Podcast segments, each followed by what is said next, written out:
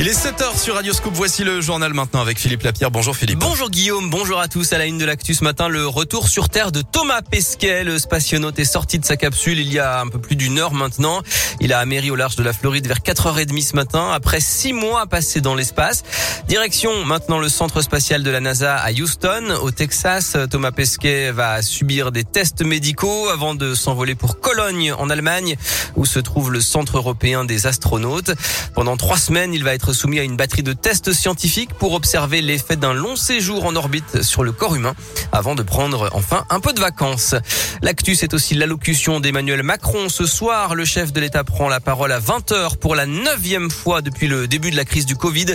Il sera question du rappel vaccinal, la troisième dose face au rebond de l'épidémie. Un conseil de défense sanitaire est prévu ce matin. Attention piétons, 38% des Lyonnais auraient un comportement à risque en traversant les rues à pied dans l'agglomération selon une étude commandée par l'assureur MMA. 38% à peu près comme à Paris mais beaucoup plus que dans d'autres villes comme Nantes ou Lille.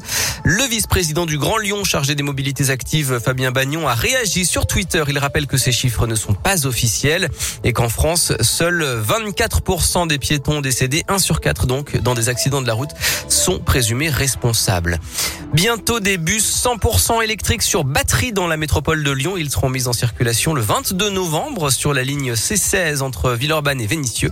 Ils ne rejettent pas de CO2 et font beaucoup moins de bruit quand ils roulent. Des ricochets lumineux au parc de la Tête d'Or, une vague de 20 mètres de haut place Bellecour, un conte mexicain projeté place des terreaux. Le programme de la fête des Lumières a été dévoilé hier matin. Ce sera du mercredi 8 au samedi 11 décembre. Une trentaine de créations seront proposées au public et cette fois un lieu sera spécialement dédié aux enfants. Audrey Enoch est adjointe aux grands événements auprès du maire de Lyon. Notre fête est tellement belle, tellement grandiose qu'elle attire beaucoup de visiteurs et qui a foule. C'est difficile donc pour les enfants de pouvoir euh, déambuler dans la presqu'île de Lyon. C'est pourquoi on a pensé à réserver euh, le parc Sergent Blandan comme euh, une oasis pour les familles et les enfants, puisque c'est un parc assez vaste et qui nous permettra d'y réaliser une sorte de fête foraine avec une dizaine de stands qui rappellent les jeux d'enfants tels que la marelle, puissance 4 et d'autres jeux, mais en version lumineuse et artistique. Et le parc Blandan accueillera les familles de 18 à 22 heures les quatre soirs de la fête. Un carnet de jeu pour les enfants a été édité. Il sera distribué dans les écoles primaires de la ville.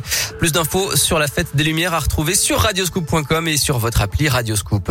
Un mot de sport avec du football. D'abord et ce coup dur pour les Bleus, le forfait de Paul Pogba pour les matchs face au Kazakhstan et la Finlande en qualification du Mondial 2022. Le milieu de terrain s'est blessé hier pendant l'entraînement à Clairefontaine. Il est remplacé dans le groupe par Jordan Verretou.